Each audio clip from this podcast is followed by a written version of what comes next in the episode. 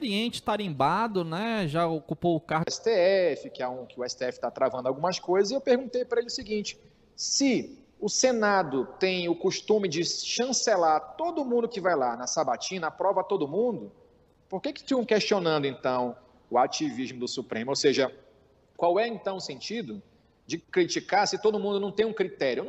Em 200 anos de Senado, Israel, só cinco candidatos a cargos no Supremo foram, ou, ou autoridades foram é, impedidas de chegar lá. Ou seja, hoje em dia, o presidente indica, o Senado faz um papel protocolar. Então, isso foi questionado dele. E quando ele era senador, né, e, e passou, se não me engano, passou por uma etapa de sabatina. Então, o que eu questionei foi exatamente isso. O que, que seria feito a partir do próximo mandato, se ele for eleito, para trazer um pouco mais de rigor na escolha dos candidatos ao Supremo, já que hoje em dia o Senado é mero chancelador da indicação no Poder Executivo. E aí a resposta foi outras situações de, de que o STF é aquilo, aquilo outro, que, e os projetos que ele comentou. Então, acabou não respondendo aí o que eu perguntei, ah, não sei, não sei se foi questão técnica ou tática, né? Mas enfim, acabou não respondendo, como os outros mais tarimbados fizeram, tangenciaram aí uma resposta mais é, precisa, prática do que fariam, e no geral se saiu,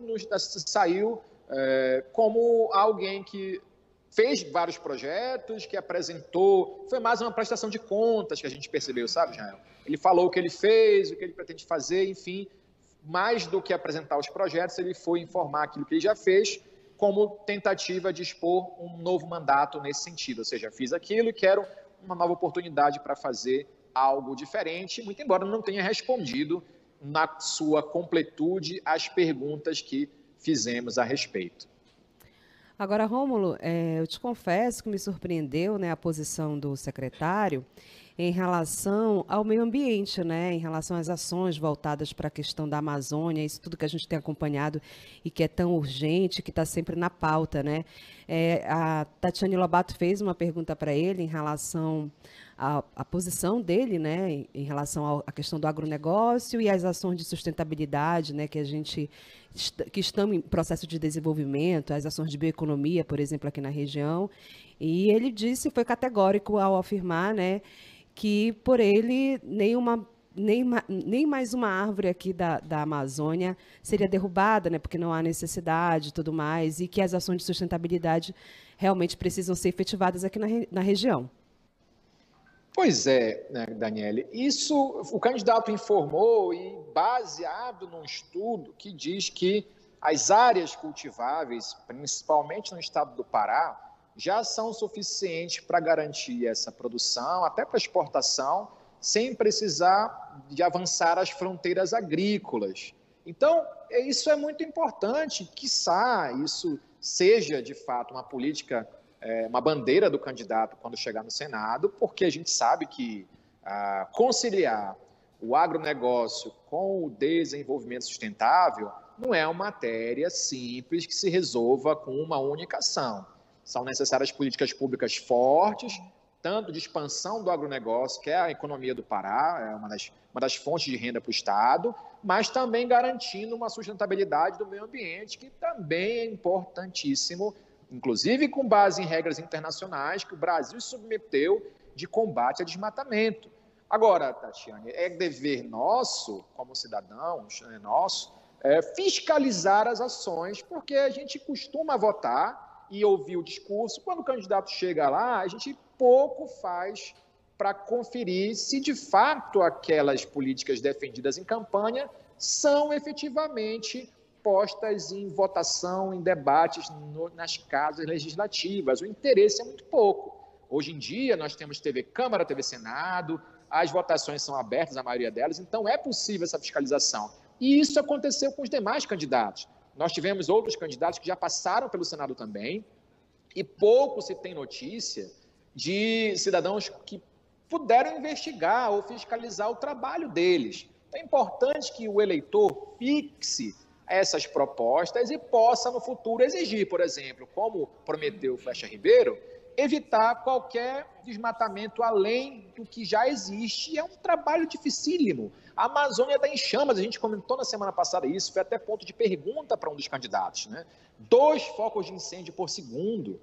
como que o Estado, como o Senado Federal pode contribuir para evitar essa catástrofe na Amazônia. Isso, muito embora tenha sido perguntado, também não foi objeto de uma exposição mais prática de como o candidato prevê essa situação, muito embora a teoria tenha sido muito boa, efeitos e, e fundamentos práticos talvez não ficaram tão claros assim. É aguardar que políticos possam então trabalhar pela Amazônia de maneira mais efetiva. Agora chamou a atenção também os fortes e convictos posicionamentos políticos do candidato ao Senado, Rômulo, no apoio claro a Helder Barbalho, né? num apoio claro a Helder Barbalho, para que não me entendam mal, e também a Jair Bolsonaro, que não estão exatamente no mesmo espectro político. Aliás, Helder Barbalho acaba tendo o apoio de vários candidatos ao Senado, aliás, de diferentes é, é, é, espectros políticos, né? E ele muito convictamente manifestou sua posição ideológica sobre esses dois importantes cargos, né? O governo do Estado do Pará e também a presidência da República.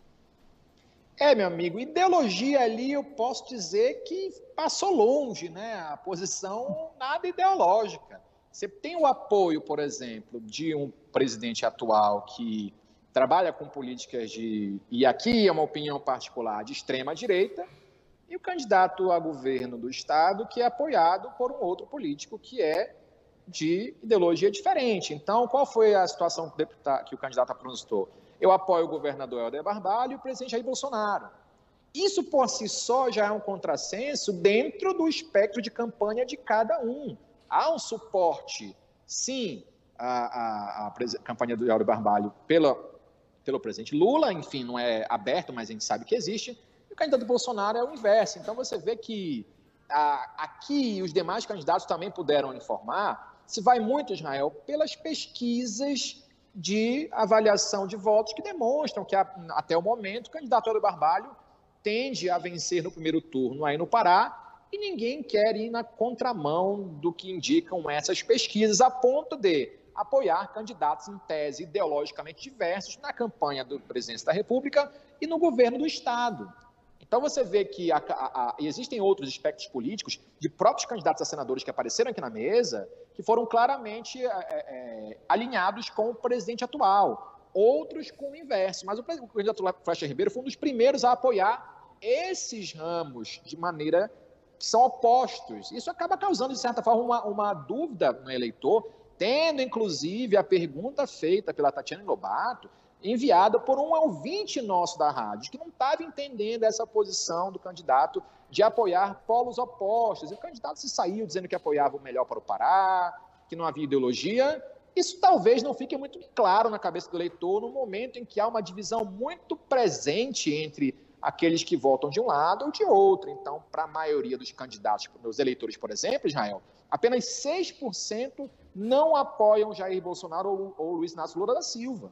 Uhum. É a chamada terceira via, apenas 6%. Então, ou a pessoa está de um lado ou está do outro. Hoje em dia, nós estamos assim nas campanhas. Então, para quem está com esse espectro muito grande de um lado ou de outro, fica difícil entender como é que o candidato apoia os dois lados a nível estadual, estadual e executivo de maneira é, simultânea. E isso foi questionado, enfim, esperar que o eleitor compreenda aí qual a estratégia que o candidato usou para apoiar os dois campos ideológicos. Agora, Rômulo, é, é, a entrevista né, do candidato Flecha Ribeiro, ela fecha aí nessa rodada de entrevistas aos candidatos ao Senado, né, aqui pelo estado do Pará. E eu queria, já que você participou, esteve aí né, com o Tatiane Lobato né, nessa rodada de entrevistas, qual que é a tua avaliação, né? Qual que é o balanço que a gente pode fazer em relação a essa rodada? Então, a gente comentou isso, que, primeiro de tudo, eu fiz um agradecimento, estendo o agradecimento aqui novamente a Rádio CBN, porque é uma oportunidade ímpar para qualquer pessoa poder contribuir para esse processo democrático e a Rádio CBN me deu todo esse apoio, fico muito honrado e muito grato.